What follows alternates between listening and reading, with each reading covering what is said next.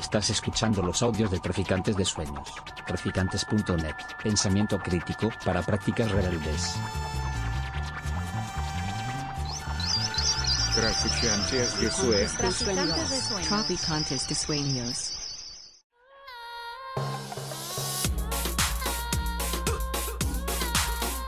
Nociones comunes. Universidad Experimental de Madrid.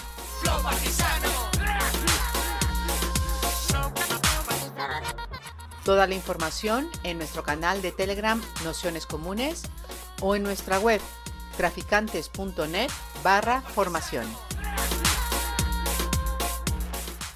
Bienvenidos, bienvenidas, bienvenidos a este curso, La Noche de los Proletarios, que bueno, como sabéis es un repaso a una serie de revoluciones, de momentos de inflexión en la, en la historia del siglo XVIII y XIX. Acabamos, como bien sabéis, con la eh, revolución eh, soviética o la revolución eh, rusa, que ya es entrado el, el siglo, XX.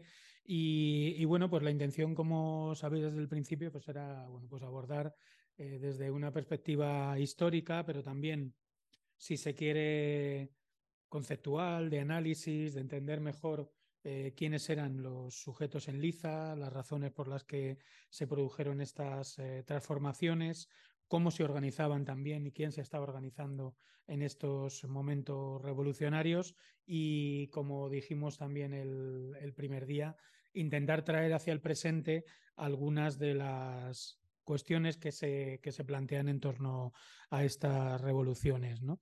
Al igual que en la sesión anterior, la, parte histórica de fechas, de sucesos, del día a día de, del proceso revolucionario tuvieron bastante peso con todo el eh, proceso de, Haití y bueno, todo lo que un poco eh, expuso eh, Mario en, la, en, la, sesión número 2. Eh, la sesión de hoy, para quien haya tenido oportunidad de leer el texto que, que mandamos, que, que, es este capítulo número 2 del libro sobre la revolución de Ana Arendt, que tiene el título de La cuestión social, eh, bueno, pues habrá visto que además de referencias, incluso a veces del telón de fondo que es la, la Revolución Americana y la Revolución eh, Francesa, hay algunas de están presentes algunas de las discusiones que, que, planteamos el primer día, ¿no? Y que tiene que ver con la formación de los sujetos revolucionarios o los protagonistas, las protagonistas de las eh, revoluciones que, venimos trabajando. De hecho, el texto que, hemos planteado es un texto eh, que podemos decir mm, por simplificar muchísimo, muchísimo, que con el que no estamos de acuerdo. Es decir, la idea es, eh, de algún modo, bueno, coger un texto que desde nuestro punto de vista representa el, corazón de lo que son eh, los análisis, las políticas liberales que llegan hasta nuestros días y que impregnan no solo las posiciones gubernamentales, estatales, de poder, sino que también impregnan en, muchas medidas, en, muchos momentos, las eh, políticas liberales que se pueden también eh, llevar a cabo desde movimientos antagónicos, alternativos, desde movimientos sociales y, bueno, pensar en qué medida algunas de las cuestiones que saltan a la vista o al menos a nosotros nos saltan a la vista a la hora de leer el texto de Ana Arendt, siguen vivas a la hora de interpretar nuestras sociedades y la posibilidad de transformación de, de, nuestra, de nuestra, sociedad. ¿no? Eh, antes de que empiece Fernanda, Fernanda Rodríguez, compañera de la Fundación de los Comunes y profesora de, filosofía y habitual eh, conferenciante, tallerista, como sea, en nociones comunes, eh, me iba a encargar yo de hacer una pequeña contextualización de por qué le hemos metido en el marrón a Fernanda de analizar desde un punto de vista crítico el, texto de, Ana Arendt. ¿no? Eh, este texto de la, de la, cuestión social ha sido muy citado, por ejemplo, eh, Wendy Brown y Judy Butler tienen bueno, pues bastantes hojas dedicadas a, criticar precisamente la, visión que tiene Ana Arendt de la, cuestión social. Esa, crítica que se dio, por ejemplo, en otro curso que hicimos sobre eh, Judith Butler, pero también en algún curso que hemos hecho sobre políticas de, eh, neoliberales y también de ascenso de las derechas antidemocráticas, como diría Wendy Brown, están recogidas en este librito también que se llama En las ruinas de, del neoliberalismo, que tiene una, una, parte precisamente dedicada a esta cuestión. Analiza tanto eh, la condición humana, uno de los libros de Ana Arendt, eh, donde están eh, reflejadas de manera muy clara sus ideas sobre la política y lo que significa la política en relación al espacio público frente al espacio de lo privado y su política entendida también como eh, lo no corpóreo, si se quiere, lo privado y lo, no y lo corpóreo estarían fuera de, o cómo quedan fuera de ese ámbito político y por lo tanto la, la política sería el espacio del hablar. ¿no? Y, y precisamente eh, Butler y, Wendy Brown eh, entran en una discusión que, que, Wendy Brown le llama Anna Arendt no ayuda, ¿no? no ayuda y lo pone en relación a la crítica de lo social que parte del pensamiento conservador con Hayek ¿no? y, y que tiene que ver en su derivada más publicística con aquella eh, frase de Margaret Thatcher de la sociedad no sé de qué me está hablando o la sociedad no, no existe. ¿no?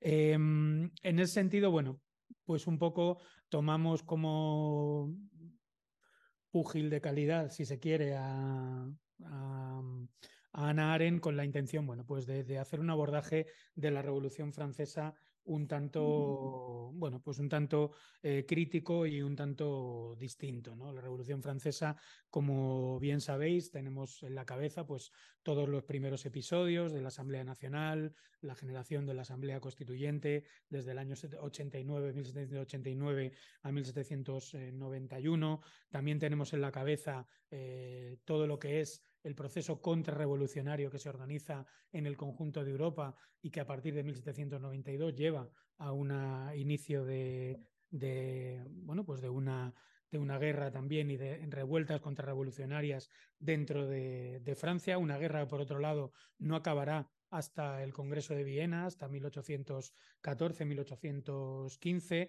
y que tiene que ver con algo que es fundamental a destacar de la Revolución Francesa, que es un salto en el tiempo, es un cambio histórico, es eh, una revolución entendida en todos sus eh, términos de eh, transformación, de constitución social, de modificación de las relaciones de fuerzas, de modificación de los espacios y la organización de, del poder en todos los, en todos los sentidos. ¿no? Y por último, eh, también tenemos en la, en la cabeza pues, todas esas fases finales de la convención y el directorio que tiene que ver con el periodo de revolución denominado por algunos historiadores como radical entre 1792 y 1794 y muy especialmente lo que se llamó la fase del terror, el gobierno de Jacobino, de la República eh, Jacobina, del partido también eh, de la montaña, el personaje de Robespierre y todo lo que se vino a llamar esa fase de, del terror,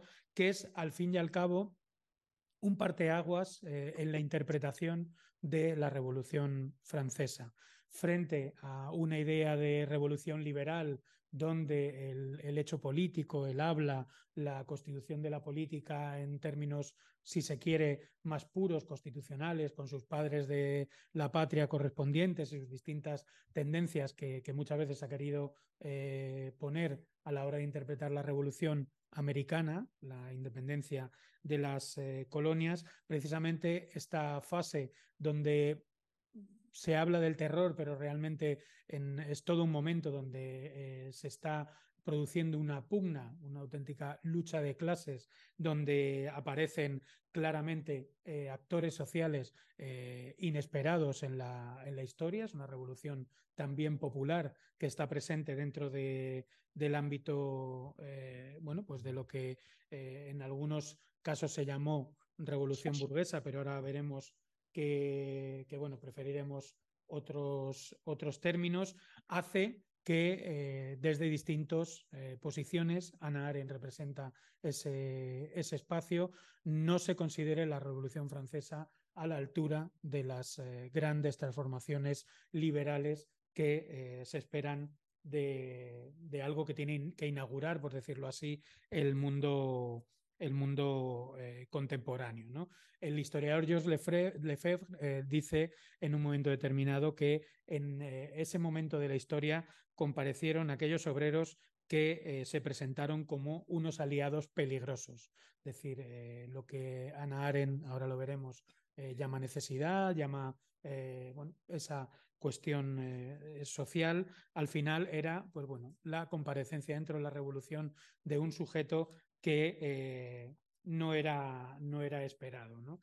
Y entonces, bueno, pues ¿cómo, cómo se podría definir esta, esta Revolución Francesa en relación al, al debate que, que, traemos hoy?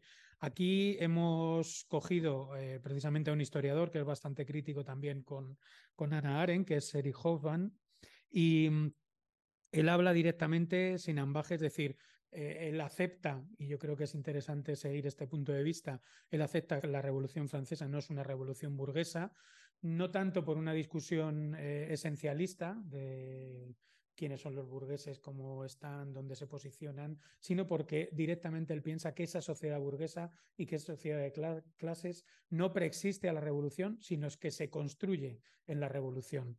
Eh, él habla de una formación eh, de la siguiente manera. Dice, fuera cual fuese la naturaleza de la burguesía o clase media del siglo XIX, estaba formada por la transformación de varios grupos situados entre la nobleza y el campesinado, que anteriormente no tenían necesariamente mucho en común, en una clase única, consciente de sí misma y tratada por los demás como tal. Esto es, esa formación de clase se produce en el hecho revolucionario y no está eh, compareciendo, no está eh, perfectamente definida antes de la revolución. Es la, revolución la que conforma esa realidad que él denomina eh, revolución de clase media, de clase media moderna.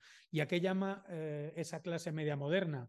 Y aquí yo creo que son cosas que resuenan bastante, incluso hablando de dos clases medias distintas con el, con el presente. Él cuando habla de clase media moderna, efectivamente nos está refiriendo textualmente a lo que hoy denominaríamos clase media. Pero cuando veamos cómo la define, yo creo que muchas cosas sí que bueno, pues eh, nos pueden resonar. Él habla de clase media en el sentido de un rango medio de la sociedad, rango medio entendido como una élite con cierta cualificación profesional, ilustrada, que por ejemplo es capaz de manejar y gobernar la nueva Francia con el lenguaje del Estado y de la Administración. Es decir, eso yo creo que a día de hoy eh, resuena bastante con lo que eh, Espera, que falta aquí alguien por admitir. Mm.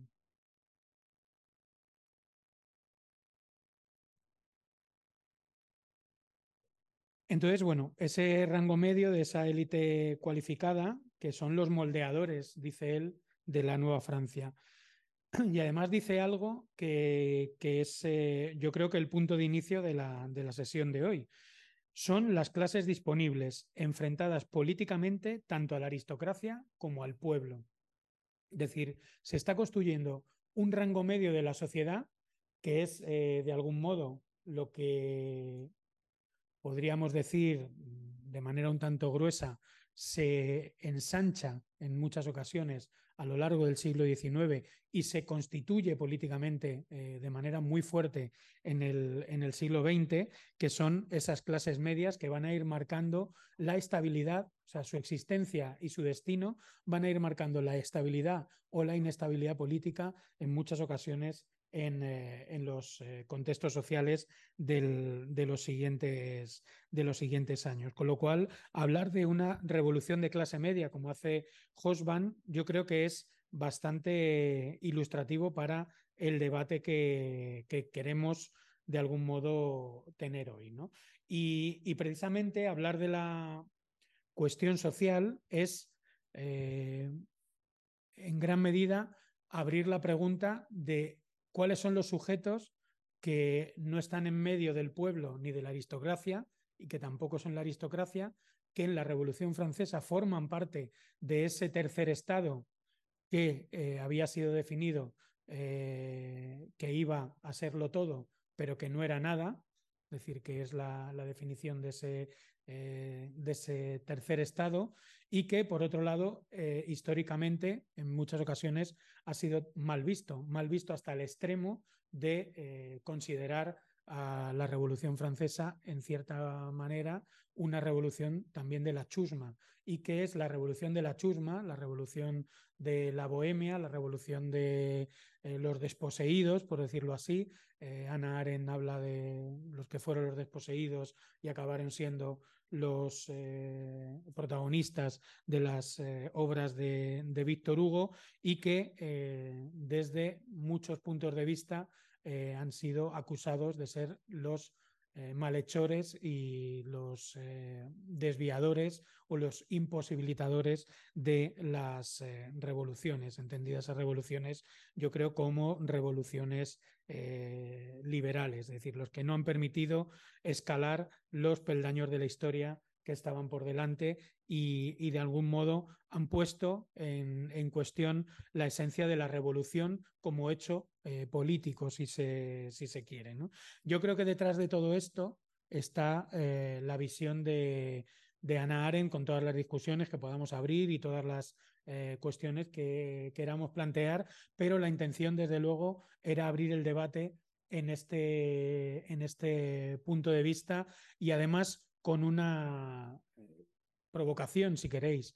Eh, a día de hoy, todavía las políticas que están protagonizadas, y muchas veces los movimientos sociales son esos también, eh, las políticas protagonizadas eh, por las clases medias siguen teniendo mucho de este punto de vista liberal que tiene Ana Aren, siguen teniendo mucho de ese punto de vista de la compasión que habla Ana Aren y sigue teniendo mucho ese punto de vista de, bueno, pues de un protagonismo que es demandante en torno a las clases que siguen conformando de algún modo el, Estado y que siguen conformando esas eh, clases medias y desconfiando políticamente de eh, otro tipo de políticas que, fundamentalmente están vinculadas a movimientos eh, populares. ¿no? Estos movimientos populares, y con esto ya cierro, estarían vinculados con los nuevos sujetos obreros, si se quiere, pero no solo, en el siglo XIX, como veíamos el último día, y eh, es lo que veremos en gran medida en las dos próximas sesiones. ¿no? Cuando veamos la, las formas revolucionarias de la Comuna de París, la Comuna de París de 1871, no la Comuna de París, que a veces se refiere también el texto de, de Aren, que es la municipalidad de París eh, entre 1789 y 1785, veremos cómo realmente sí que se consigue construir una nueva política popular, una nueva po política también obrera, con sujetos obreros y que tienen un eh, calendario, una forma de organización y unas formas reivindicativas y, y también horizontes eh, políticos propios perfectamente separables y perfectamente distinguibles de los creados por las políticas liberales y las eh, políticas burguesas, si, se quiere. ¿no? Esto quedará plenamente constituido a partir de las revoluciones del 48, pero re realmente su máximo exponente será la, la, Comuna de París en 1871 y lo veremos muy nítidamente, muy claramente en el ejemplo del movimiento eh, anarquista que navegó siempre en esa frontera entre la chusma y el, eh, y el movimiento obrero constituido, entre lo que podríamos llamar el lumpen proletariado y el proletariado. Esa es la gran eh, aportación del, del, movimiento libertario que siempre, y ahí también estuvieron parte de sus fallos, unió la cuestión social y la cuestión obrera, que, que es algo que, que veremos con, con, Dolores Marín, que sabéis que bueno, es una de las mayores especialistas de historia del, del movimiento anarquista y en concreto el movimiento anarquista eh, cultural, el movimiento de mujeres y, y, todo este tipo de cuestiones. Y bueno, pues con esto eh, agradeceros a todos y a todas que estéis por aquí en la, en la sesión, también a quien nos escuchéis en los próximos días y muy especialmente a Fernanda por bueno, haberse prestado a, a esta presentación y nada, pues con esto comenzamos. Bueno, hola. bueno, pues eh, Podemos empezar con la, con la tesis de Hannah Arendt, ¿no? Hannah Arendt tiene este libro sobre la revolución, que se ha elegido porque tiene un planteamiento especialmente liberal que todavía, todavía tiene mucha, mucha aceptación, eh, confronta la Revolución Francesa y la Revolución Americana. La revolución, en la Revolución Americana se ha conseguido constituir eh, la esfera política, la esfera de la libertad, gracias a un proceso constituyente eh, exitoso. Y en la Revolución Americana francesa, en cambio, lo que ha habido es un predominio de la cuestión social que ha hecho fracasar eh, la constitución de la libertad. Entonces, vamos a ver, mm, mm, si os parece bien, leo una parte del, del capítulo este de la cuestión social que es muy despectivo. El tratamiento es asimétrico todo el rato. Prácticamente habla de la Revolución Americana mucho más que de la Revolución Francesa. Y de una manera muy sesgada incluso con el conocimiento que ya tiene. podríamos decir, no, es que no sabe qué pasó en la Revolución Francesa. Sí sabe cosas, pero las, eh, las sesga, sesga la interpretación. Bueno, pues dice aquí, dice aquí en el capítulo 2 de la cuestión social, em, cuando estos se refiere a los anculots, o sea, los descamisados, los pobres de, eh, de, de París, cuando estos se presentaron en la escena política, la necesidad se presentó con ellos y el resultado fue que el poder del antiguo régimen perdió su fuerza y la nueva república nació sin vida. Hubo que sacrificar la libertad y la necesidad a las urgencias del propio proceso vital. Cuando Robespierre declaró que todo lo que es necesario para conservar la vida debe de ser común y solo el excedente puede reconocerse como propiedad privada, no se limitaba únicamente a invertir la teoría política anterior, según la cual era precisamente el excedente del trabajo y de los bienes acumulados el que debía ser repartido y atribuido al común. Sometía de nuevo, según sus propias palabras, el, gobierno revolucionario a la más sagrada de todas las leyes, el bienestar del pueblo, al más irrefragable de todos los títulos, la necesidad.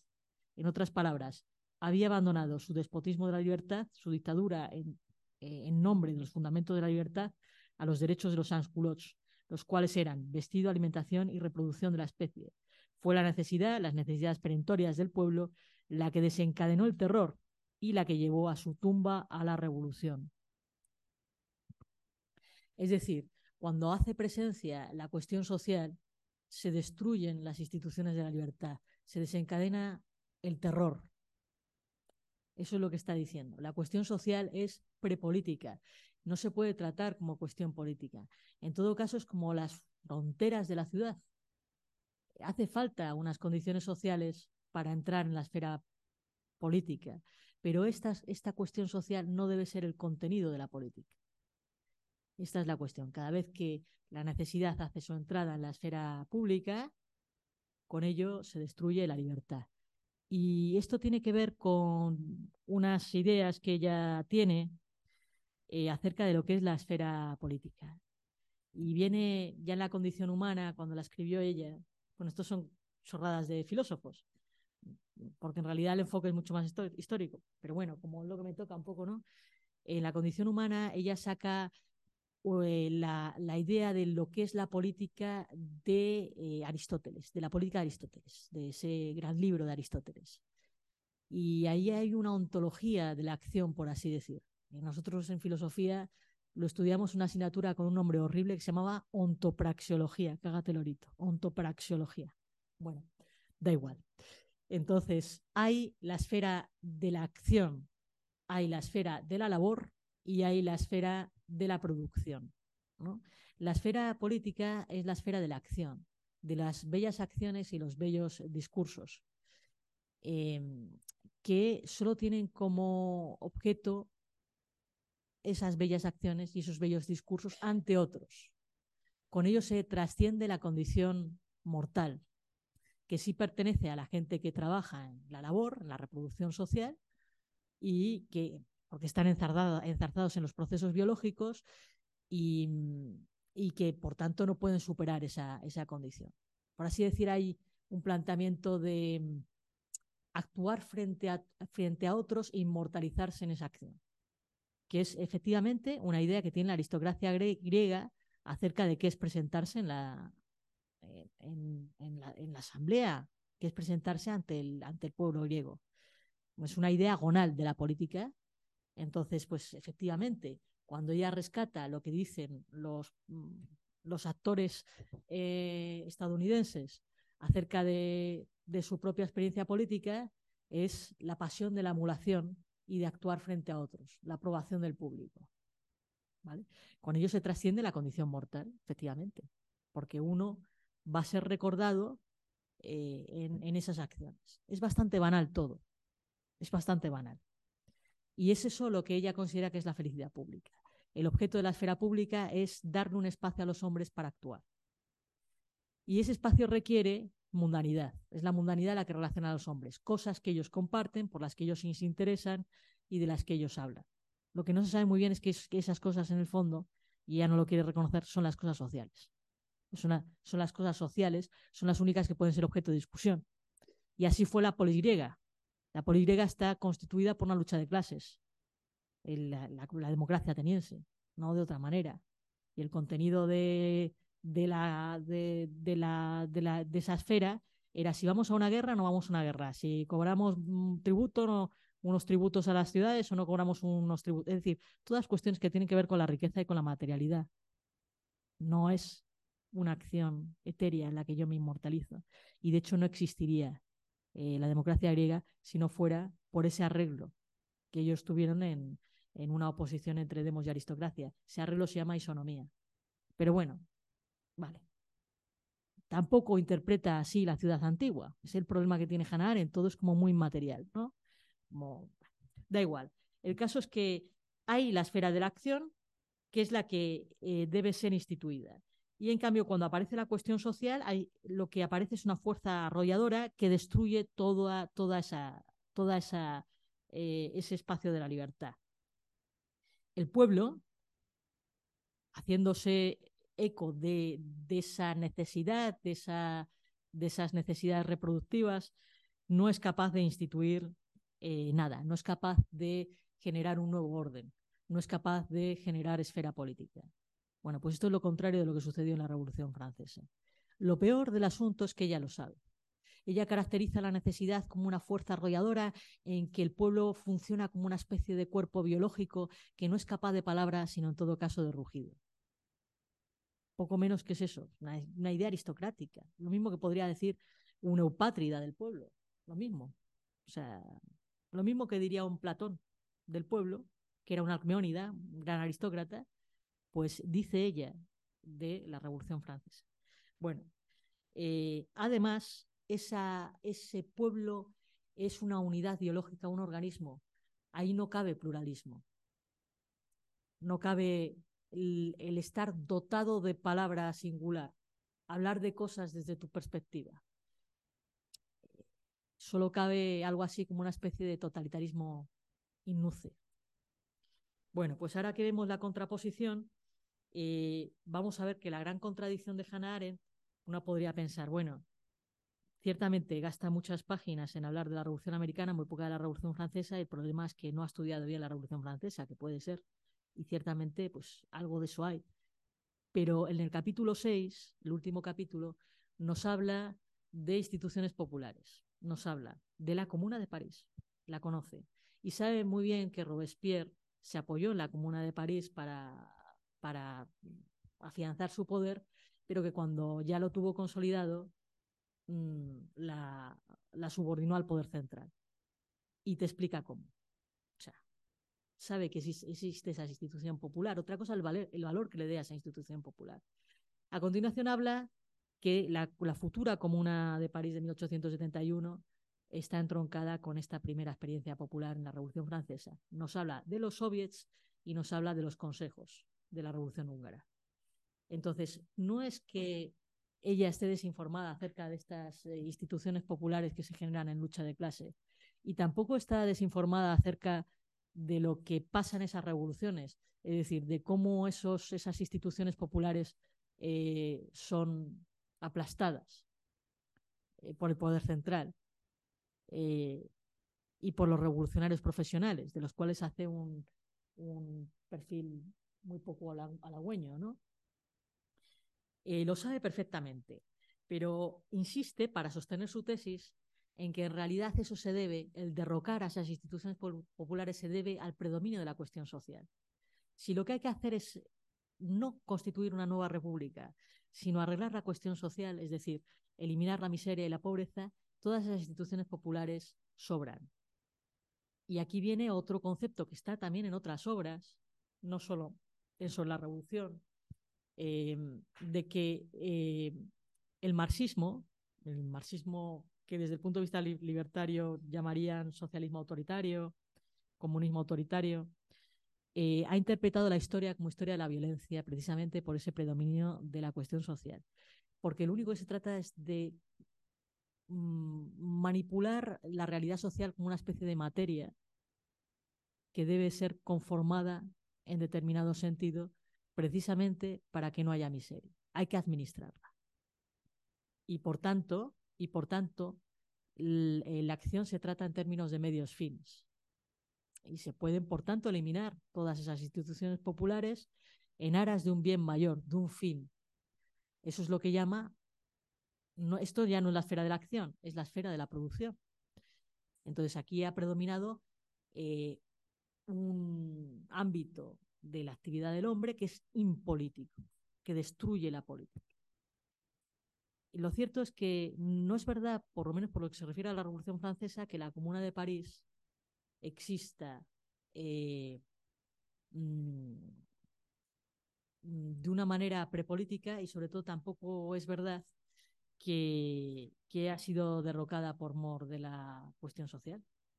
Se ha constituido a partir de la cuestión social, se ha constituido en lucha de clases, ha dicho de sí misma que es soberana y ha sido capaz de administrar el municipio de, París de una manera constructiva. Ha educado al pueblo políticamente y ha dado la iniciativa en todos los pasos de la revolución. Iniciativa constituyente. Ha sido en el fondo de los fondos el verdadero poder constituyente de la Revolución Francesa. Bueno, pues vamos a, vamos a recurrir a una tradición interpretativa particular de la Revolución Francesa. Hay un texto de Roudet donde nos hace una síntesis de cómo los historiadores franceses han interpretado la Revolución Francesa y hay varias ramas.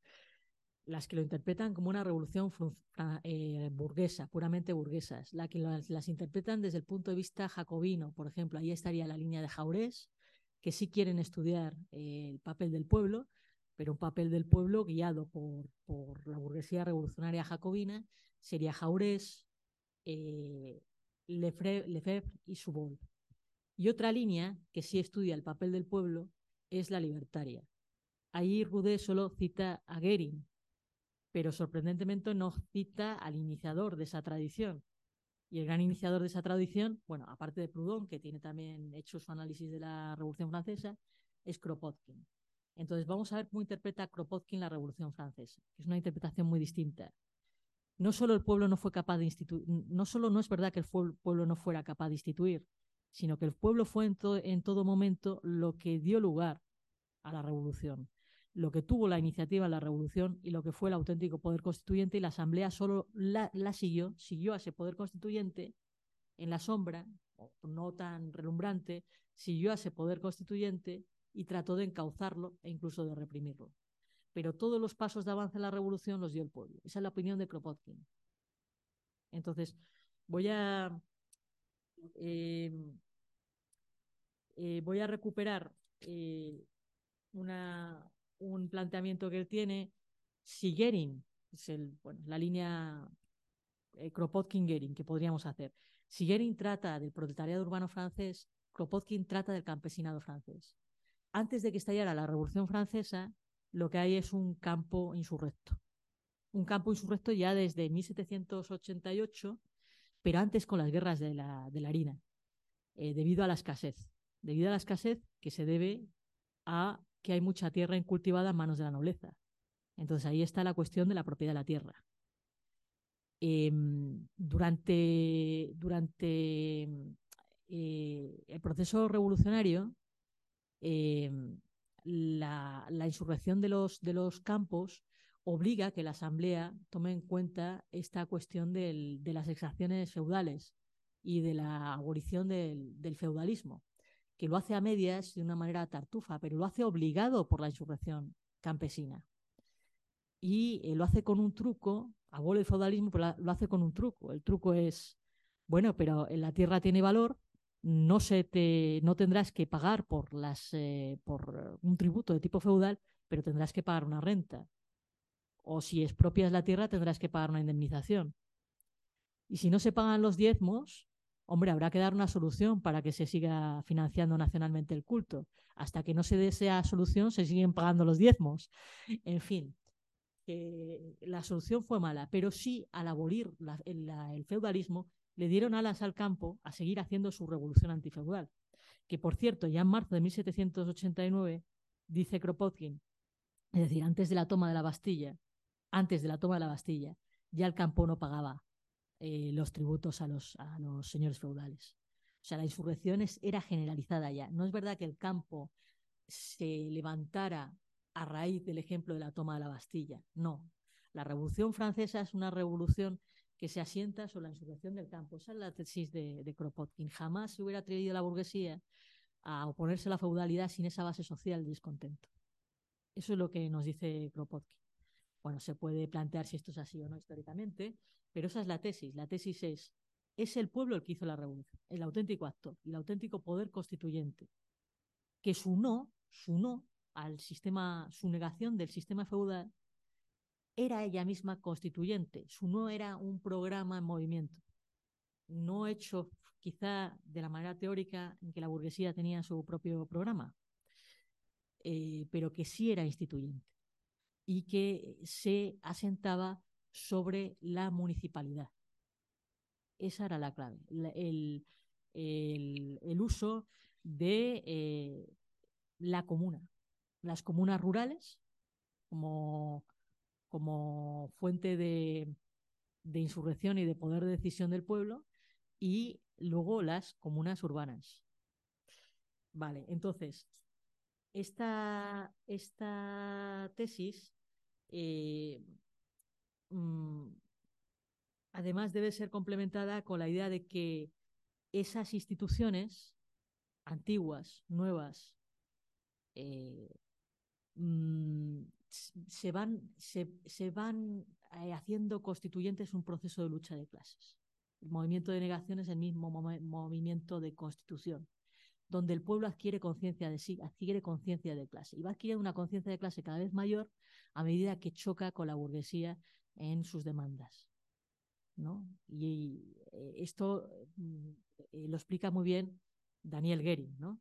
Daniel Gering explica eh, cómo el pueblo entra en colisión con la Asamblea Nacional, eh, sí, con la Asamblea Nacional, eh, cuando se trata de la cuestión de la escasez y de los precios, sobre todo, con la cuestión de la carestía de la vida y con su inacción en relación a la carestía de la vida. Y ahí entran en juego un montón de movimientos insurreccionales en que el pueblo se dice a sí mismo soberano frente, frente a la Asamblea y a la Convención Nacional. Bueno, pues eh, la, comuna, la comuna de París eh, es eh, el elemento prototipo ¿no? sobre el cual se, se, se estudia ese poder constituyente del pueblo.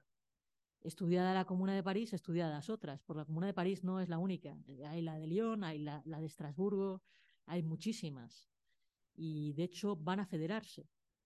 La Comuna de París, cuando se declara revolucionaria en 1792, entra en un proceso de generar una nueva nación federal sobre la base de la Federación de las Comunas. Tan revolucionario fue el proceso y tan instituyente, aunque haya sido a veces muy olvidado. Esto es lo curioso, ¿no? Que no se haga, no se haga caso eh, no se haya hecho caso de, procesos tan, tan amplios, de procesos históricos tan amplios, y sin embargo se haya fijado tan a menudo eh, la, vista en la acción legislativa, que es lo que critica Kropotkin. Por eso este texto es clásico, porque cambia, cambia los parámetros. Bueno, Pues em, eh, si, hacemos un poco de, historia, este municipalismo revolucionario, tanto rural como, urbano, em, se trata de combatir desde el principio por parte de la burguesía. La burguesía trata, eh, enseguida que, que empieza la revolución, de limitar el poder de las municipalidades. Entonces se trata de someterlo a un poder administrativo superior, a un consejo municipal, y trata de que no sean asambleas permanentes. La asamblea rural tradicional era permanente. Eh, limitar esos, esos, esos procesos de reunión del pueblo era fundamental. En 1790 se hizo una ley contra la Comuna de París, contra el resto de las comunas, para que precisamente no fueran, eh, reuniones del pueblo permanentes.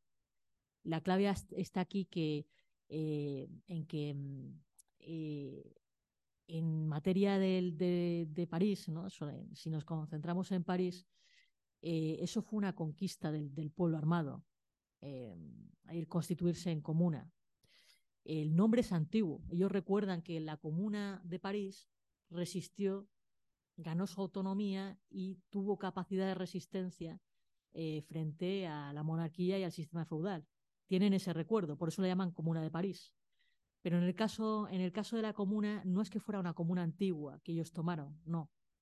Fue la toma de las secciones eh, eh, electorales que generó NECA para poder elegir representantes a los estados generales, esas las tomaron después de, de, de la toma de la Bastilla.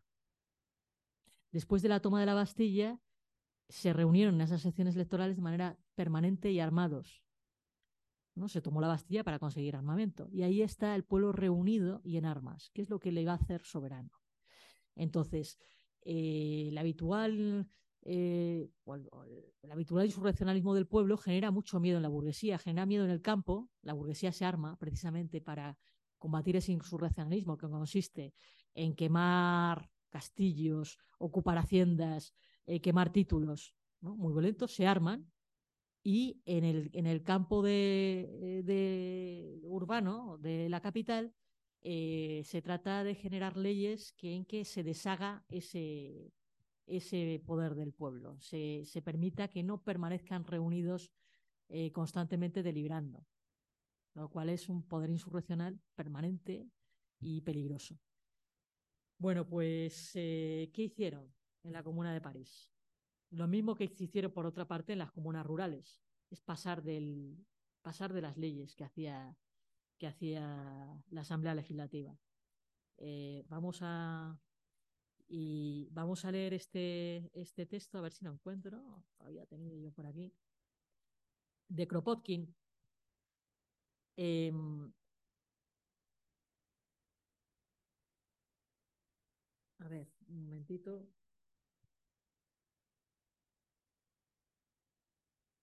Vale. Eh, el 27 de junio de 1790, la ley municipal suprimió los distritos. Se quería con ella poner fin a esos focos de revolución. Y, al efecto se introdujo una nueva subdivisión de París en 48 secciones, que tenía 60. ¿vale? Y seguidamente solo se permitió a los ciudadanos activos tomar parte en las asambleas electorales y administrativas de las nuevas secciones. Una cosa muy fuerte que hicieron es precisamente eh, la idea de que solo se reunieran los ciudadanos activos, es decir, los que podían pagar algunos días de salario para poder eh, votar, dividir la ciudadanía en activa o pasiva, que era el ideal de Sieyes frente a la soberanía popular. Vale. Sin embargo, la ley había querido limitar los deberes de las, de las secciones, determinando que en sus asambleas solo se tratara de las elecciones y de la prestación del juramento cívico. Pero esa ley no era obedecida. Además, la constituyente suprimió la permanencia, es decir, el derecho permanente de las secciones, pero les permitía el derecho a celebrar eh, asambleas generales cuando fueran pedidas por 50 ciudadanos activos. Con esto bas- bastaba y las secciones no dejaron de aprovecharse de ello. Eh, lo mismo sucedió respecto a la cláusula de la ley municipal de 1790 que sometía enteramente las municipalidades a las administraciones del departamento de distrito, es decir, a una especie de consejo municipal superior, que era el que tomaba las decisiones. ¿no? Pues tampoco obedecieron a ese consejo municipal eh, superior. sino que sencillamente tomaban las decisiones ellos mismos. Ni las secciones, ni por su intermediario la Comuna de París, ni las comunas de provincia se sometieron a esta cláusula. La ignoraban y conservaban su soberanía. En general, las secciones recobraron poco a poco el carácter de focos de revolución. Y si su actividad disminuyó durante el periodo de la reacción atravesado en 1790 y 1791, las secciones fueron una vez más, como se verá a continuación, las que despertaron en París, a París en, en 1792 y prepararon la Comuna Revolucionaria el 10 de agosto. Efectivamente, la comuna siguió existiendo. Y ahora lo importante que dice Kropotkin es por qué la comuna de París eh, tuvo esa capacidad. Y no es por cuestiones heroicas. Este esta es una página muy interesante y además eh, muy instructiva para nosotros también, yo creo. Entonces sigue diciendo. Em, en septiembre de 1790 la Asamblea se vio obligada a reconocer a las secciones. Claro, como no lo decían, ¿no? ya hemos visto que se había atribuido Estrasburgo en el mes de agosto de 1789 estos poderes, que era otra ciudad, otra ciudad con otra comuna. Especialmente eh, consiguió la comuna el derecho a nombrar los jueces de paz y sus asesores, etc. Por otra parte, esos mismos comités civiles de las secciones llegarían, nombrados por las secciones, no por la, no por la Asamblea Legislativa, llegarían a fines de 1790, después de una lucha enérgica y muy apasionada, a apoderarse de la gestión de los asuntos de oficinas de beneficencia. Lo mismo que del muy importante derecho de vigilar y organizar la asistencia, lo que les permitió reemplazar los talleres de caridad del antiguo régimen por talleres de recursos administrados por las mismas secciones. Aquí la Comuna de París está ocupando de eh, de administrar la ciudad de manera muy material, las necesidades del pueblo. ¿vale? En esa dirección se vio después que las secciones eh, desarrollaron una actividad notable a medida que la revolución progresaba. En la concepción y expresión de sus ideas sociales, las secciones hacían lo mismo, llegando poco a poco a construir empresas de vestidos, de ropa, de calzado para el ejército. Organizaron además la molienda de trigo, esto es muy importante, la producción de pan, ¿eh? que es lo que escaseaba constantemente eh, durante el periodo revolucionario, y otros muchos servicios públicos de un modo tan regular que en 1793 todo ciudadano o ciudadana domiciliado en la sección podía presentarse a trabajar en el taller de su sección. Una vasta y poderosa organización surgió más tarde de estos primeros ensayos. Tanto es así que en el año 2, que es el año 94, las secciones intentaron reemplazar completamente la administración del vestuario del ejército y de los empresarios. El derecho al trabajo que el pueblo de las grandes ciudades reclamó en 1848 no es sino una reminiscencia de lo que había hecho, había hecho en París durante una revolución, que es dar trabajo a la gente, producir pan en la medida de lo posible y eh, vestido. Pero realizado es trabajo, desde abajo. No obstante, las secciones supervisaban durante todo el curso de la revolución, otra actividad muy importante, las remesas y la venta de pan. Es decir, asegurarse de que no se acapare y de que haya eh, disponibilidad de pan los precios de los artículos, revisar los precios de los artículos de primera necesidad y la aplicación de los precios máximos, cuando estos fueran establecidos por ley. Y tomaron también la iniciativa de cultivar los terrenos baldíos inútiles de París para aumentar la producción agrícola por, eh, por la producción hortícola. Se trataba de alimentar al pueblo, es decir, se organizaba eh, la propia reproducción del pueblo parisino. Esto quizá parezca, y aquí dice Kropotkin, y aquí, por eso era importante decirlo aquí. Esto quizá parecerá mezquino a quienes en revolución eh, no piensan más que en tiros y barricadas, pero precisamente por haber entrado hasta los ínfimos detalles de la vida diaria de los trabajadores, las secciones de París desarrollaron su potencia política y su iniciativa revolucionaria, porque podían vincular al pueblo de manera muy material y todos se sentían partícipes y era algo así como una nueva sociedad en ciernes era un poder constituyente en el sentido de que esto que ellos hacían, garantizar que el pueblo coma, garantizar que el pueblo se vista, garantizar que no haya escasez, esto es el germen de la sociedad que será futura.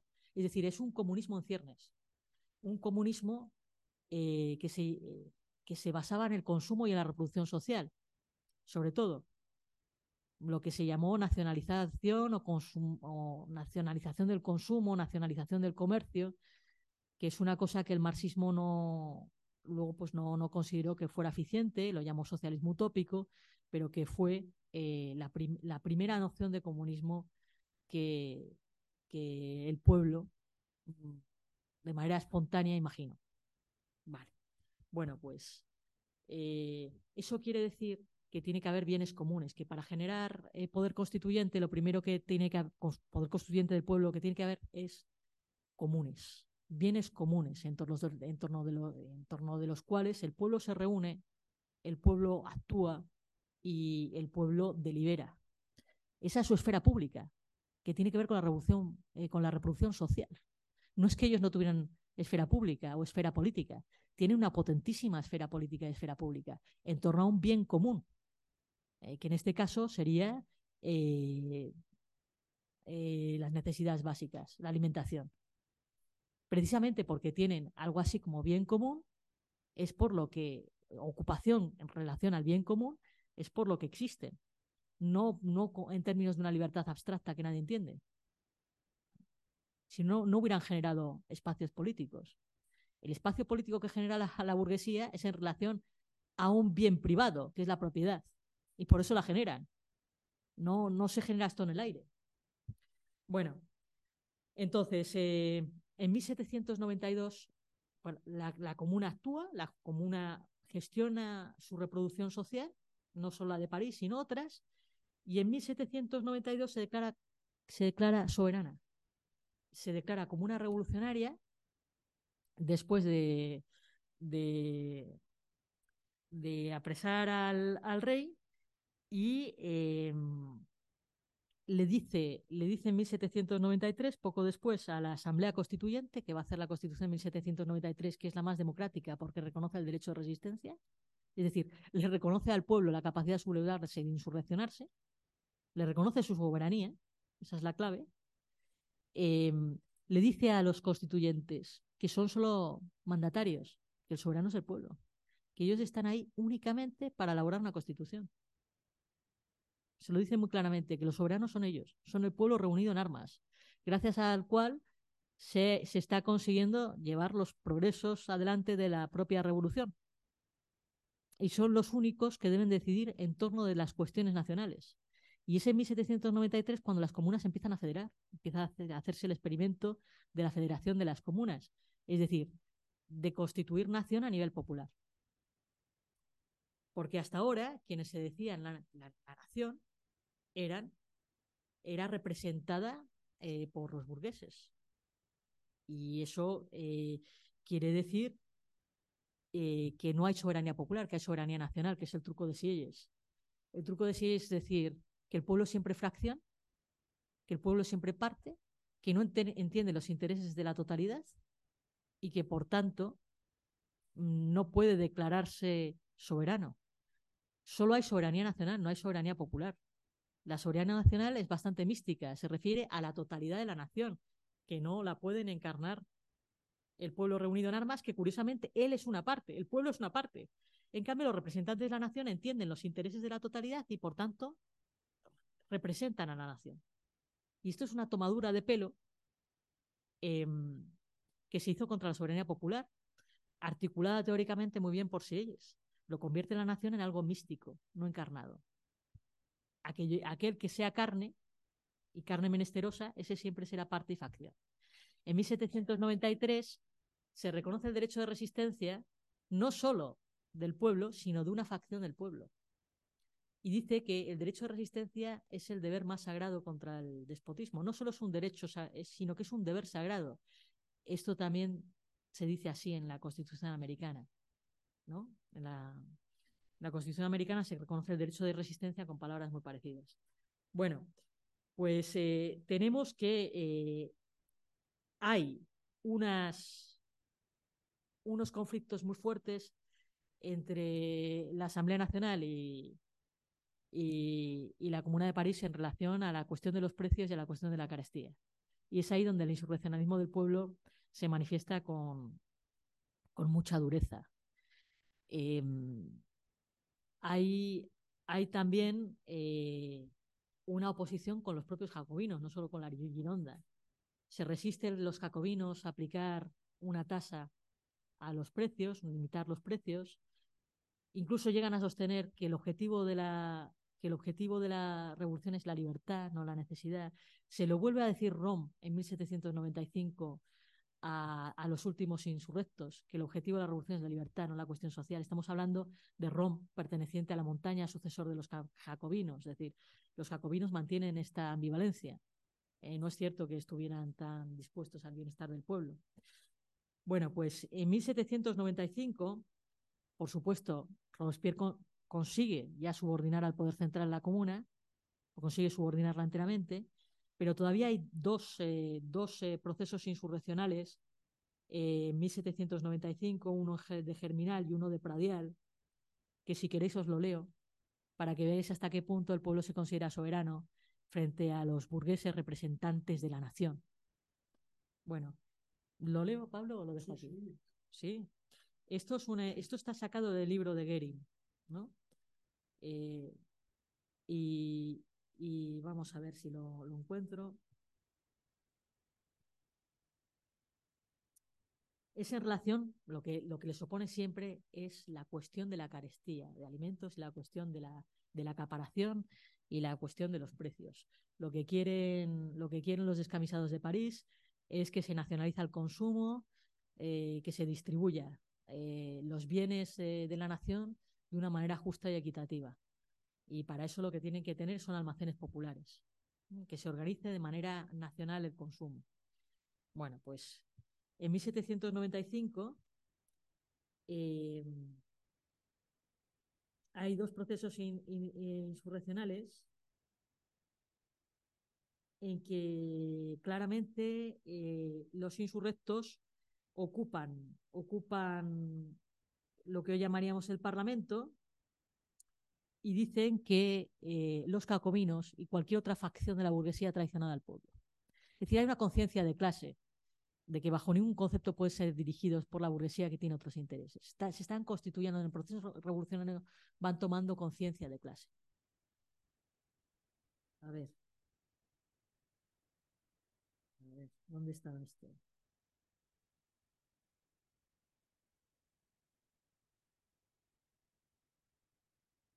Los insurrectos ma- manifestaron cierta conciencia, dice Genin, yo creo que conciencia total. El pueblo, considerando que el gobierno lo obliga a morir de hambre inhumanamente, decreta lo siguiente. Hoy, sin falta, los ciudadanos y ciudadanas se dirigirán en masa a la Convención Nacional eh, para pedirle, primero, pan, segundo, la abolición del gobierno revolucionario, cada una de cuyas facciones, ya sea la Gironda o ya sea la montaña, ha usado sucesivamente para arruinar, para hacer morir de hambre y para esclavizar al pueblo. Tercero, debe proclamarse el establecimiento en el acto de la Constitución Democrática de 1793, que le reconocía a ellos la soberanía, ¿vale? En vez de reconocérsela a los representantes. Cuarto, debe destituirse el gobierno actual y detenerse a todos sus miembros. Bueno, los manifestantes, dice Goering, habían perdido totalmente el respeto a la convención. La ficción de la asamblea solo les inspiraba ya risas y sarcasmos. El primero de abril, una mujer había respondido a un representante que la premiaba con mayor energía que otros para que le devolviera su puesto. Estamos en nuestra casa, le dice la mujer. La programación de los insurrectos de Pradial desposeyó a la asamblea de su soberanía. Queda suspendido todo poder que no proceda del pueblo, les dicen. Y un hombre gritó, marchaos todos. Les, gritó a los representantes, marchaos todos. Vamos a formar la convención nosotros mismos. Dicho y hecho, hasta medianoche los representantes de izquierda y los descamisados sentados codo con codo en los bancos de la Asamblea, abandonados por la mayoría, legislaron. Cuando las tropas termidorianas, esto es 1795, esto es ya el termidor, el final de la revolución, los últimos coletazos de la insurrección, del insurreccionalismo popular. Cuando las tropas termidorianas los desalojaron de la convención, los insurrectos convirtieron la comuna en el centro del país, del- de- en el centro de su poder. El día siguiente, 21 de mayo, un representante anunció en la convención que existía una reunión sacrílega de rebeldes que se titulaba Convención Nacional del Pueblo Soberano. Hasta los miembros de la extrema izquierda de la Asamblea, los que recibieron el nombre de los últimos de la montaña, los Rom, los Gucón, los Ubrani, provocaron la desconfianza y la ironía de los escamizados. Se vio con claridad cuando Rom quiso dar preferencia a la cuestión de las libertades políticas sobre la cuestión de las subsistencias. Propuso a la convención que por unas horas habían vuelto a dominar los de la montaña como consecuencia de la retirada de la derecha, que se votase primero la liberación de todos los patriotas encarcelados. Bueno, el caso es que eh, la disociación es, es brutal. Y hay un último, un último momento insurreccional, y ya es el final, eh, en donde están apuntando a las tullerías, los descamisados, para reventar, eh, para reventar a los representantes, para tomar París. Eh, bueno, a ver si, si lo encuentro. Es la segunda. Los insurrectos de Pradial repitieron el error del motín anterior, de Germinal. Bueno, lo agravaron incluso, pero esta vez lo hicieron por, con parte del poder, legislaron, pero no se les ocurrió engañarse el poder ejecutivo. De nada sirvió que un hombre más decidido, el negro Delon, diese la orden de disparar los cañones que apuntaban hacia las tullerías. Los artilleros vacilaron a la hora de asestar, el golpe sacrílego. Sacrílego porque es contra la soberanía nacional, contra la unidad nacional. ¿Vale? Contra la sacrosanta convención. Poco después, Delon le reprochó amargamente esta vacilación. Cobardes, les dijo, si me hubieseis dejado, seríamos dueños de París. Bueno, pues este es más o menos el, final. Mm, parece que incluso teniendo cierta capacidad de asestar ese golpe, no lo dieron.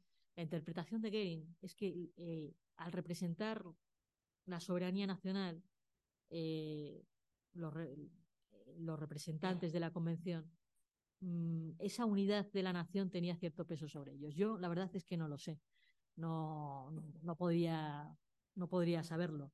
Pero en cualquier caso, lo que sí es muy evidente es que el pueblo sí se consideraba soberano, sí tenía instituciones propias. En cada momento decisivo de la revolución tomó la iniciativa, la asamblea fue siempre detrás, trató de controlar y reprimir al pueblo.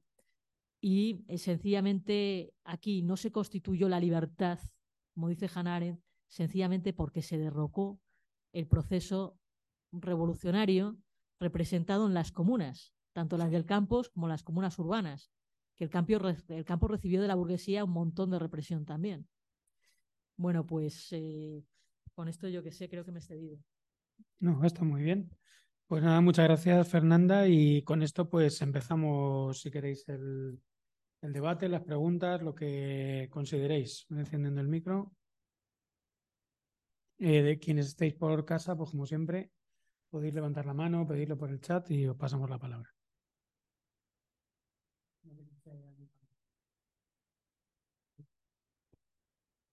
Voy a leer una pregunta del, chat. Voy a hacer más grande.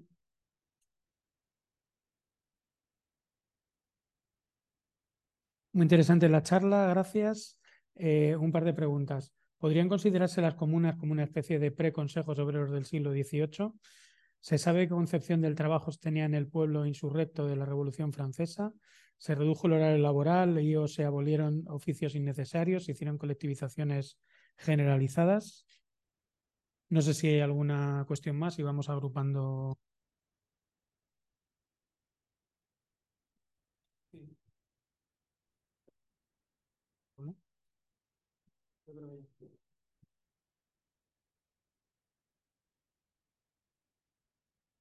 Em, lo poco que he podido leer del texto que mandasteis, eh, habla como que en, Estados Unidos sí que consiguieron esa libertad y tal porque no existían pobres como tal, o eso me ha parecido a mí entender en, las primeras páginas. O sea, ¿esto de verdad es así o es una cosa que nos vende Naren por, como para justificar esto? Bueno, eso, si de verdad realmente era así o, o, por qué crees que realmente para ella sí que, o sea, pues sí que consiguieron esa libertad.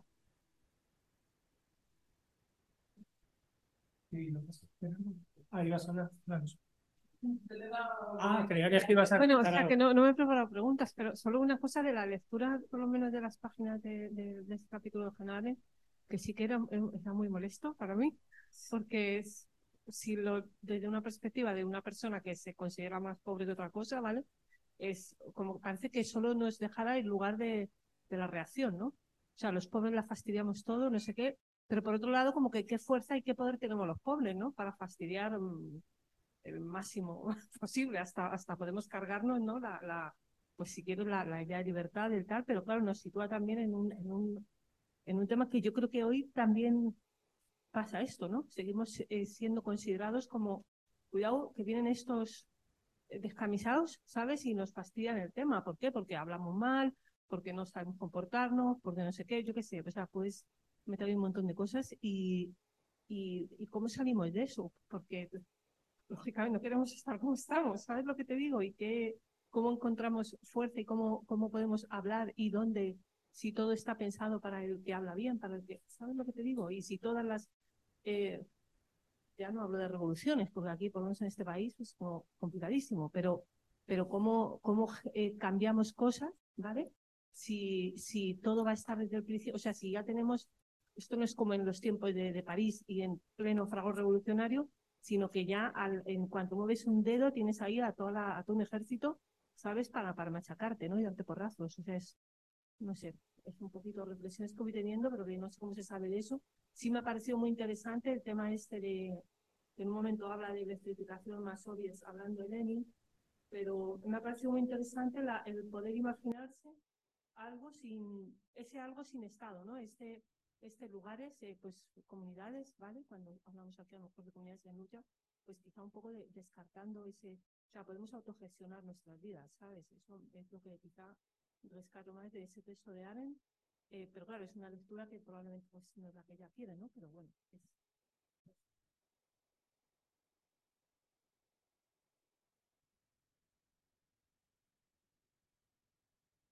No sé si alguien más quiere preguntar alguna, alguna cosa desde casa. Si no empezamos con estas, pues adelante, Fernanda.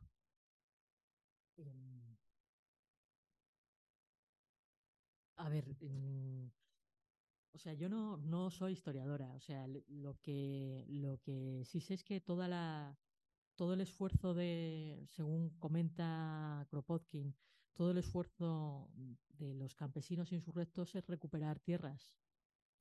Y lo consiguieron. Según Kropotkin lo consiguieron. Consiguieron recuperar muchas tierras comunes que habían perdido eh, en el proceso de, de, confiscación de la, de la aristocracia, eh, que es un proceso de larga duración, como se sabe. La aristocracia se apropia de las tierras comunes y, despoja al pueblo, eh, volviéndolo mucho más miserable, porque gran parte del campesinado pobre dependía de esas tierras comunes. Entonces recuperan, dice Kropotkin, gran parte de las tierras comunes expropiadas eh, con posterioridad a 1665 o algo así. Y mm, en esos términos, eh, la revolución la considera Kropotkin bastante exitosa para, para el campesinado francés. Yo no lo, no lo puedo valorar. Y desde luego lo que se hicieron es comunalizar la distribución. Eso era lo más importante para ellos, eh, superar la escasez de alimentos en las ciudades. Mm, se trata más bien de un comunismo de la distribución más que un comunismo de la producción, excepto en, las urbes. Pero yo no, no soy tan experta como para, como para, como para poder aclarar esto. Luego están los talleres, esto de los que habla Kropotkin, claro.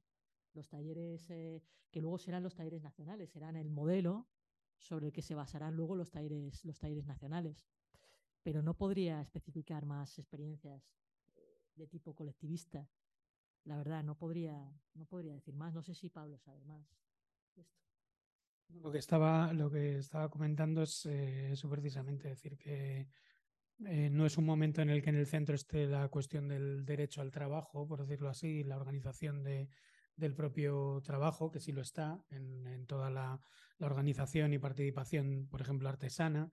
Eh, está muy en el centro ese, ese comunismo de la eh, redistributivo, por decirlo, por decirlo así, o sea, de, de, de toma directa de, de, los medios de producción, pero no exactamente en la, bueno, pues en la dinámica que podríamos asimilar a las, a las relaciones laborales. Es, es, verdad que es algo que está presente en todas las revoluciones en Francia, en el 48 las 12 horas, luego posteriormente las 8 horas, decir que, eso evidentemente según pase el tiempo estará, estará presente, pero sí es inter interesante ver, eh, os, quería comentar en el, en el librito este de Negri del Poder Constituyente, en el, en el capítulo donde más se centra en, en Francia, lo que viene es precisamente eh, la otra parte que comentaba Fernanda, que sería eh, cómo se va, eh, constitucionalizando el, proceso revolucionario, ¿no? Es decir, cómo se está construyendo en ley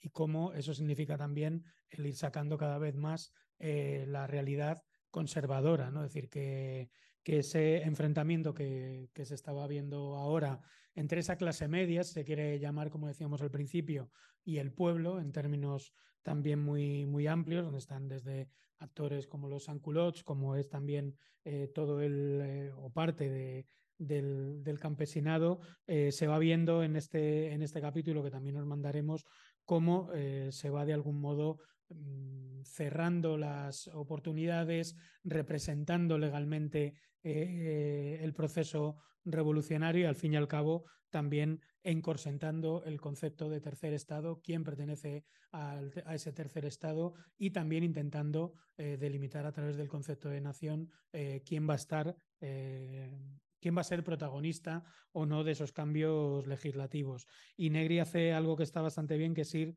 eh, poniendo comparativas de la evolución del articulado en cada una de las eh, constituciones y destacando, por supuesto, en la, del, en la del 93 todo lo que tiene que ver con ese derecho de desobediencia, de resistencia, de insurrección que, que, estaba, que, estaba, ahí, que estaba ahí presente. Bueno, y en relación a la cuestión americana, a ver, Hannah Arendt mistifica muchísimo las cosas, o sea, eh, no, no sigue el curso del proceso constituyente americano. O sea, por ejemplo, hay una parte que yo no me he querido meter porque ya, ya incluso es un poco pedante, en que dice que eh, es una ventaja de la Constitución americana no tener discusiones acerca de la soberanía. Es decir, eh, ¿por qué? Porque no hay discusiones acerca de la soberanía. Porque la Constitución y los representantes de la nación americana tienen legitimidad, los eligen los municipios y por tanto la Constitución está enraizada en el pueblo. Aparte de que ellos no discuten con una monarquía absolutista y por tanto no tienen mismo noción de, de, la misma noción de soberanía que la Revolución Francesa. Entonces, pues eso considera ella que es una, es una maravilla, cuando en realidad es un hándicap. Primero que no es verdad. Hay una discusión soterrada acerca de la soberanía en la medida en que si una república de las federadas se revela, se revela, no, no se sujeta, eso es un problema para la unidad de la nación americana. Entonces, lo que se genera a partir de ahí, no, Negri lo explica muy bien en su libro Poder Constituyente, es un refuerzo del presidencialismo y un debilitamiento del federalismo. Es decir, hay partes en las que se asume el federalismo en Estados Unidos, pero hay partes que no. Una es la de la seguridad, la del poder de coacción y eh, la cuestión de, la, de, la, de las relaciones exteriores. Entonces hay un presidencialismo fortísimo que se introduce para eliminar esta cuestión. Y luego hay otro elemento. Dice, la Constitución está enraizada en, eh, los municipios, en las localidades, porque se han, elegido los representantes de los municipios y esos municipios están fundados sobre la base de las promesas mutuas y eso genera algo así como un principio constituyente de que la deliberación común es eh, lo, que, lo que debe constituir la, la nación. eso que el Mayflower viene y hace un pacto, ¿no? Los del Mayflower hacen un pacto ahí y, y confían unos en otros y se hace una especie de, de, carta de convivencia, por así decir. Bueno, pues eso lo considera un principio fundante, que es un principio fundante en términos locales, en términos municipales. Y esos municipios que ya son democráticos eligen a los constituyentes, a los que van a hacer la constitución, y por tanto la constitución tiene autoridad, mientras que en Francia las constituciones no tienen ninguna autoridad, porque los representantes no están realmente arraigados en, el pueblo. No, lo que dice es que en la Revolución Francesa esos representantes de la nación han sido elegidos en base a instituciones del antiguo régimen. Es una chorrada, porque en realidad esos representantes han sido elegidos con un un proceso que será lo que tú quieras, pero que casi casi llega al sufragio universal y que esas instituciones del antiguo régimen eran instituciones con capacidad de veto, cosa que ella sabe, y que eran muy, muy a menudo resistentes eh, a las autoridades feudales. Eh, entonces, pues bueno, es todo muchísimo más relativo que lo que ella dice. Es un hándicap que no se hable de soberanía. Lo que quiere decir, lo que quiere decir es que esos municipios delegaron el poder en los constituyentes. Y luego la Constitución, este es el lamento de Jefferson que viene dicho en el libro, en la Constitución no se reflejan esos poderes. como la forma en que el pueblo está reunido y tiene capacidad política o agencia política. Por tanto, en realidad el, proceso revolucionario americano lleva a un vaciado eh, de poder para el pueblo. Que eso no es lo que pasa en la Revolución Francesa. En la Revolución Francesa hay, una hay un municipalismo revolucionario soberano. La discusión en relación a la soberanía la hay no porque estén discutiendo con la monarquía absoluta que tiene el concepto este de soberanía smithiano, que, es correcto, ese concepto de soberanía. Cuando uno es soberano, hace la ley, pero él mismo es una excepción a la ley, puede cambiarla. Y decide en los estados de, de excepción, precisamente porque es soberano, claro, joder. Y eso es así. Es así en América y es así en todas partes. ¿Quién decide cuando hay un estado de excepción? El soberano. Y en nuestras democracias representativas también. ¿Quién es el soberano? El Parlamento lo decide. Se supone que es ahí donde reside la soberanía. Entonces, una pollada, es una tontería muy grande. Una tontería muy grande. O sea, siempre hay de fondo la cuestión de la soberanía. O sea, aunque Antonio, Antonio Negri, Tony Negri no, no le guste, prefiera hablar de democracia y no de soberanía, tiene que ver con el poder de coacción y con el poder de decisión último. Si no existía discusión sobre la soberanía, está muy claro. Lo que hay es soberanía nacional en América. Punto. Hay representantes que deciden. Porque, y por tanto, el pueblo carece de poder. Hay delegación del poder. Y no se reconoce el papel de la municipalidad en, en la Constitución americana, que es lo que dice Jefferson, que sí es un auténtico demócrata, o más demócrata por lo menos. Vale, entonces, si hay un enraizamiento eh, de, de todo lo que se hace en la Revolución Francesa en la municipalidad, que además se dice soberana, ¿cómo puedes pensar que eso es precisamente un hándicap? Eso es la ventaja del proceso revolucionario francés, que hace que el pueblo sea constituyente, el pueblo, no los representantes. Bueno, pues este tema de la soberanía del capítulo 5 está muy maltratado. eh, Muy, muy maltratado por Hannah Arendt. Es decir, que no lo, que lo sesga todo esta mujer, es que lo sesga todo. O sea, sí, creo que está en el capítulo 5. Es decir, la Constitución americana no le concede a los municipios ningún papel democrático, ningún papel decisorio, no les concede nada, solo la capacidad de elegir representantes. Entonces ahí no se ha generado esfera política. Y de hecho lo que pasa en el proceso americano es que ese concepto de felicidad pública de la, que, de la que habla Hannah Arendt se, eh, se convierte en felicidad privada. Claro. Si no hay un bien común del que el pueblo habla, no hay más que preservación de la propiedad privada. Entonces, bueno, pues es al revés. Todo es al revés, en mi opinión. Pero bueno. Y luego está la cuestión de la respetabilidad. El pueblo no es respetable, el pueblo ruge, el pueblo grita. Es, es siempre la antipatía que tiene la burguesía y la aristocracia hacia el mundo plebeyo. El pueblo no razona, el pueblo no sé qué. Chorradas todo eso. Pero es el, el mismo argumento que hoy se da. Si recordamos el 15 me rodeo al Congreso, pues estos argumentaban como si ellos, no, el pueblo que está ahí no es el pueblo, es una facción, es una parte. Siempre decían que eras una facción, que eras una parte. Eso no es auténticamente democrático. Y que además no sabes. El que sabe es el que es representante, el que sabe, el que conoce los intereses de la nación en su totalidad. Ese iluminado es el que debe hablar, el que debe decidir. El pueblo no sabe. Pues eso viene de Sieyes. Entonces son los códigos de respetabilidad burguesa el pueblo está atado a la necesidad y por tanto no tiene más idea que, la de sus cosas privadas, sus necesidades privadas. Alguien que está liberado de la necesidad es el que debe ser representante de la nación porque tiene la idea de totalidad. Ese es el planteamiento de Sieyes. Entonces divide el campo político en representados y representantes en función de la división social del trabajo, es decir, en función de la división de clase. Romper eso, pues ¿cómo se rompería? Pues eh, sobre la base de, una mayor capacidad de agencia por parte del, del, pueblo, desbordando, como siempre se ha hecho, como, bueno, yo qué sé, desbordando, mostrando esa capacidad de actuar y esa capacidad de gestionar, generando comunes. No sé si los generaremos. Comenta, comenta Raquel que para toda esta historia de Estados Unidos, desde sus comienzos hasta los 2000, eh, recomienda la lectura de la otra historia de Estados Unidos de Howard Zinn, que habla de la Revolución Americana y los llamados padres fundadores, y que no salen, que no salen nada favorecidos. No sé alguna, alguna cuestión más que seguimos. De todas maneras, con el audio mañana os mandaremos eh, bueno, algunos de estos textos que hemos ido citando, yo creo que casi todos, aparte de los textos de las, de las siguientes tres sesiones. Ya para que tengáis, para que tengáis todo. No sé si queda alguna cosa más por ahí. Tiempo hay, ¿eh? Sí, sí. atrévete. Eh, porque, eh, a ver, eh, sacar eso de que la sociedad no existe, solo, solo los individuos y sus familias, que decía doña Margarita,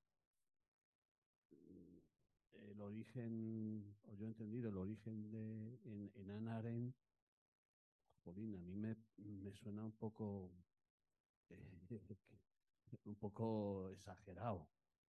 Exagerado, porque me parece que, que, esa señora, por lo que yo sé, pues sí hablaba de la necesidad de la. Vamos, estoy de acuerdo con lo, la, lo que has explicado de que la libertad no, no es una, un, y que Ana en alguna, en, en, alguna ocasión lo dice, la libertad no es una cosa que, que, a la que se llega, sino que es una práctica. Y a mí eso, jolín, pues me suena muy bien, porque de alguna manera con lo que has hablado de, que decía Kropotkin, de, de, que, de que e, ellos, lo, el pueblo, en armas, son los que hacen la libertad en, encarnada. Bueno, no sé. Sí, sí. ¿No te parece un poco violento eso de decir que de Ana Arendt puede, puede salir la eh, Hayek? A ver, no, yo le he dicho. Lo he dicho yo al principio. La, ah, pues entonces contesta tú.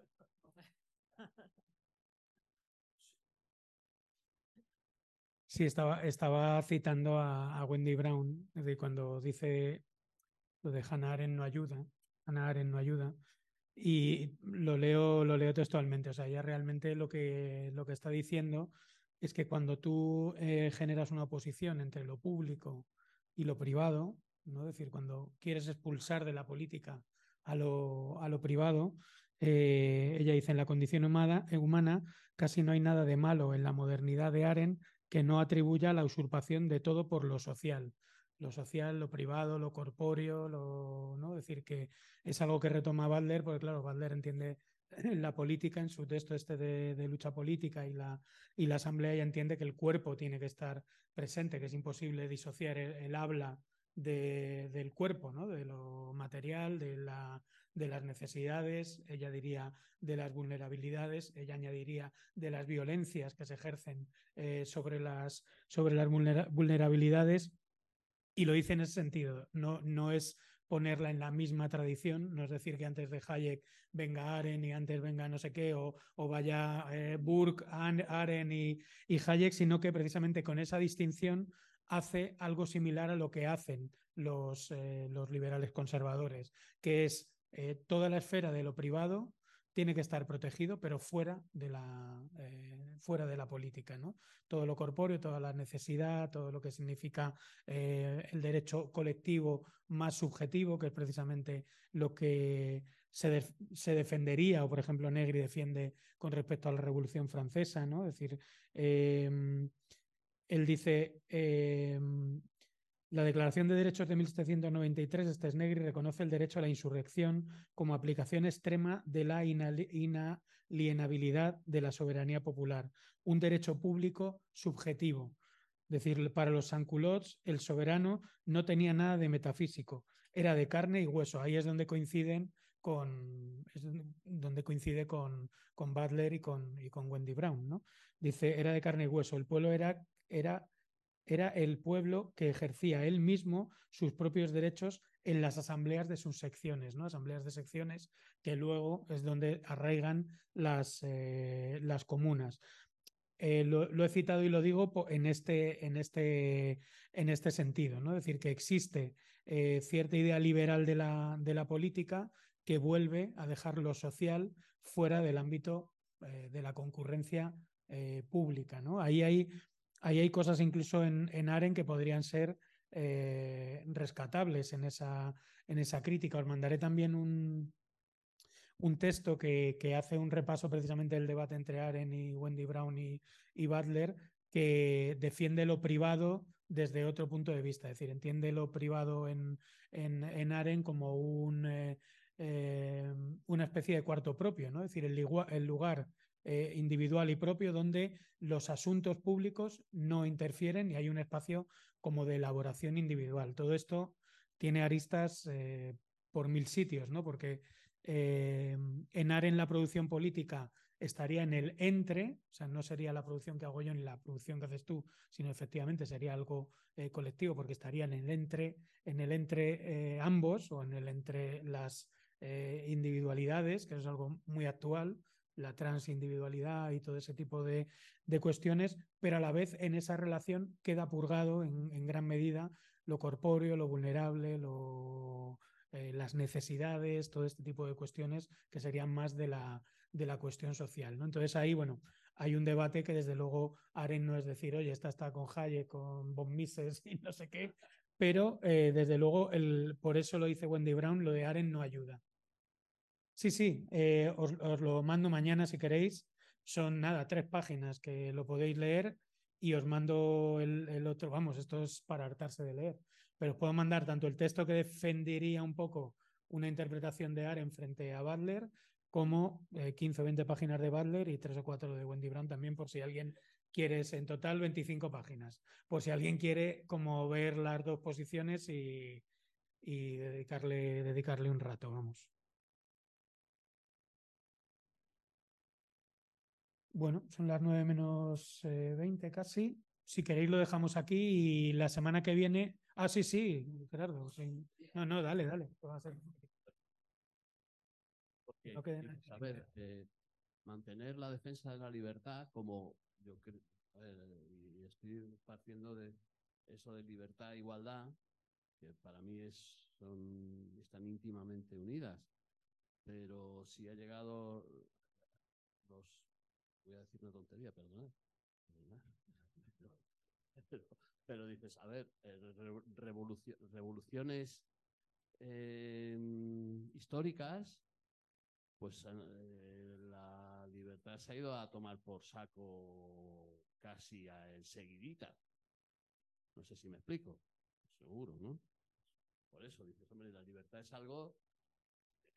O sea, igual hacemos un, una abstracción de, separando libertad e igualdad, ¿no?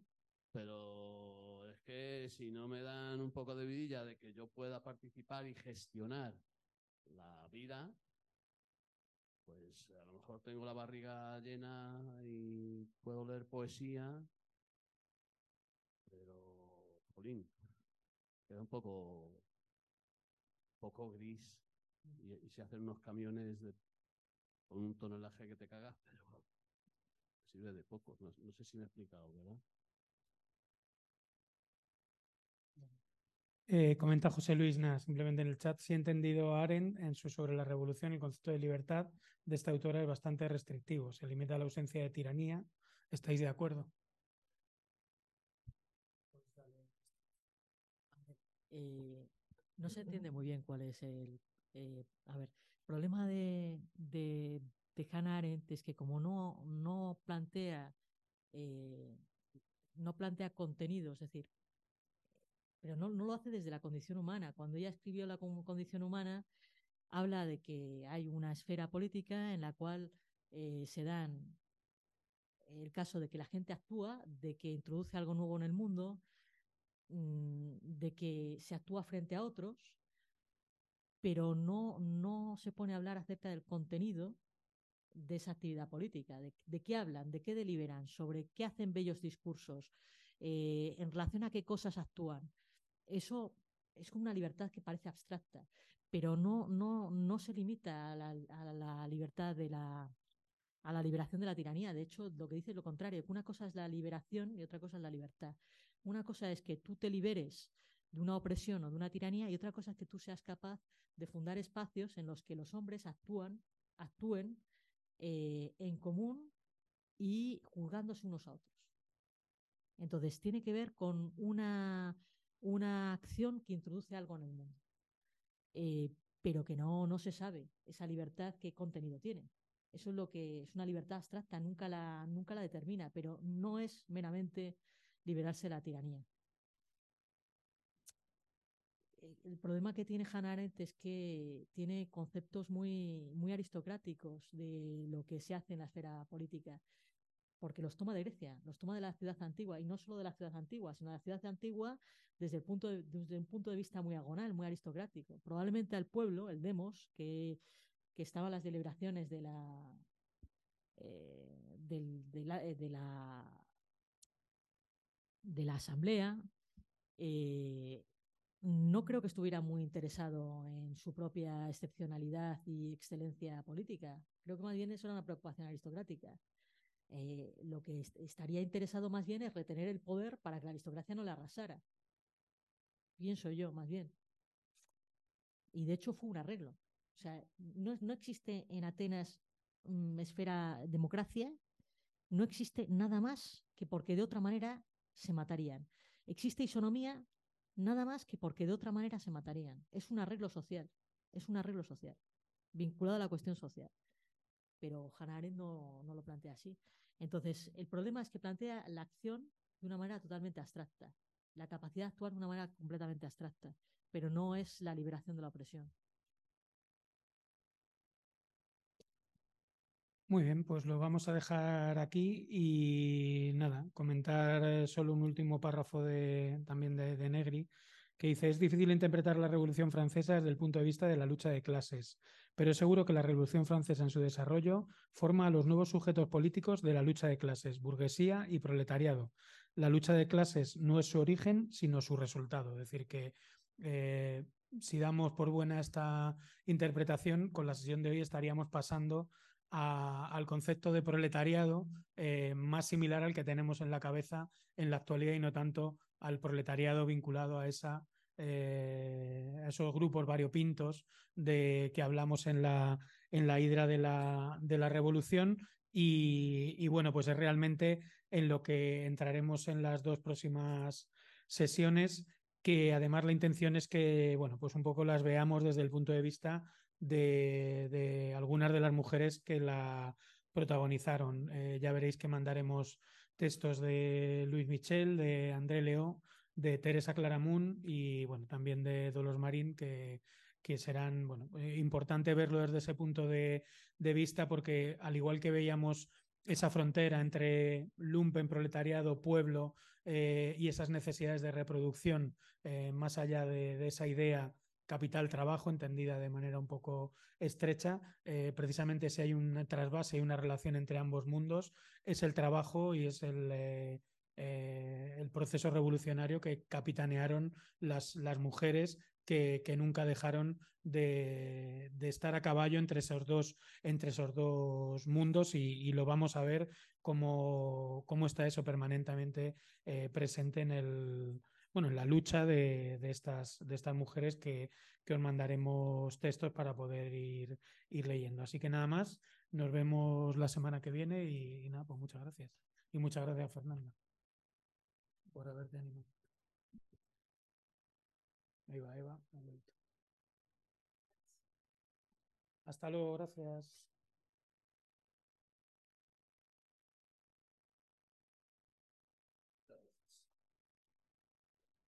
Hasta luego.